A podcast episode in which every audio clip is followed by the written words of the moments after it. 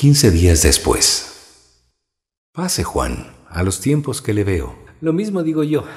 Se le ve más juvenil, ahora sí parece de 30 años de edad. En verdad me siento más joven. Cuénteme, ¿cómo se ha portado en estos 15 días? ¿Cuántas travesuras ha realizado? Muchas, pero muy positivas. Soy todo oídos, cuénteme. ¿Cómo está su relación con su novia? Muy bien, nos llevamos mucho mejor. Ya respeto sus creencias y su espacio. Somos más amigos que pareja y nos sentimos más a gusto. El asunto es encontrar un punto de equilibrio para manejar una relación. Y uno de los puntos principales es el respeto hacia el otro. Tiene razón, el respeto es todo. La amistad es fundamental para llevarnos mejor. ¿Cómo así se dio cuenta de que la amistad es importante? Estaba recordando cuando le conocí a mi novia Lucía. Compartíamos y nos reíamos de nosotros mismos y por supuesto de las demás personas que estaban a nuestro alrededor. Era chévere. Lo natural es mantener esa amistad. En una relación, cuando ya son pareja, se toman muy en serio. La relación empieza a cambiar drásticamente por el miedo que viene a ser los celos. Las dudas a quedarse sin pareja hacen que cualquiera de los dos empiece a dominar la relación. En la amistad existe la confianza en una relación se pierde la confianza, porque piensan que se pertenecen mutuamente. Una relación es para conocerse, no para desconocerse, fingiendo ser otras personas, por el miedo a no ser aceptados tal y como son. En la amistad se insultan y se molestan diciendo, eres un cobarde, no seas mentiroso, pareces un gay por tu comportamiento. Los hombres dicen, estás gorda, harás ejercicio. Sin maquillaje pareces un hombre. Oye, paguemos la cuenta. Tienes un horrible carácter. Te vas a quedar solterona. Cuando son amigos, no hay resentimiento, porque lo toman a chiste. Pero cuando son pareja, se pierde la gracia y se convierte en agresión todo lo que se dicen. No aceptan sugerencias de la pareja, porque ven demasiado en serio la relación.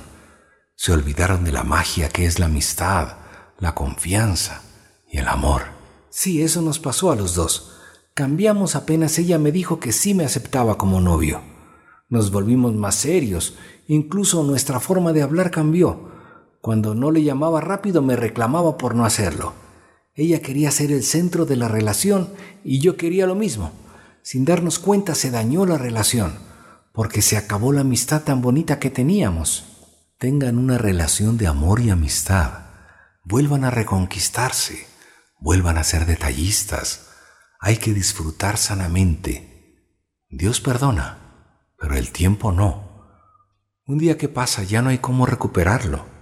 Ese día ya no volverá, por más que nos invoquemos a los santos. Recuperar el tiempo perdido, ya no hay cómo hacerlo. Ya no, pero se puede vivir el tiempo presente con intensidad. Le cuento que ya me retiré del grupo místico, de donde yo era miembro.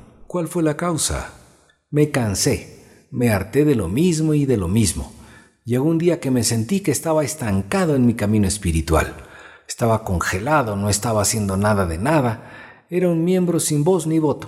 Solo me dejaba llevar como una oveja mareada. Me alegro por usted que se haya dado cuenta. ¿Y su maestro qué le dijo? Nada. Solo me fui sin regresar a ver. Ahora quiero encontrar mi verdadero camino. ¿Y su novia qué le dijo al respecto? Me apoya.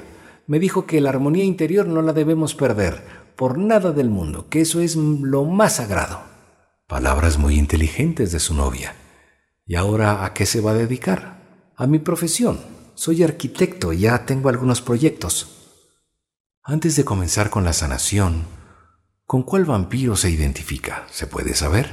Claro, yo era como los tres vampiros en diferentes épocas. Bien contestado. Todos tenemos un poco de cada vampiro. Así digan lo contrario los entendidos en la espiritualidad. Todos somos de una u otra forma vampiros emocionales, energéticos y vampiros espirituales. Exactamente. Podemos comenzar con la sesión, ¿le parece? Perfecto, comencemos. 45 minutos después. ¿Sabe que sí sentí algo extraño? ¿Qué sintió? Sentí que muchas luces salían de mi cuerpo. Fue algo sensacional. Me dio ganas de llorar. Aunque no lo creas, y lloró.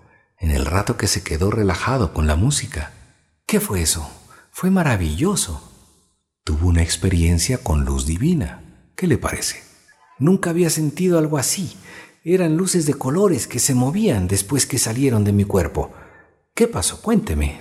Cuando el ser humano está vibrando muy bajo, las energías del mal pueden entrar en el cuerpo que está indefenso. Pero cuando el ser humano decide vibrar alto, los seres de la luz están en ese sitio, esperando quién sube la vibración para poderle ayudar. Esas luces eran seres espirituales de verdad y me ayudaron. Sí, le sanaron espiritualmente, pero quiero que entienda una cosa muy importante. Ellos se presentaron porque usted estaba dudando de su existencia. Esta experiencia es exclusivamente suya.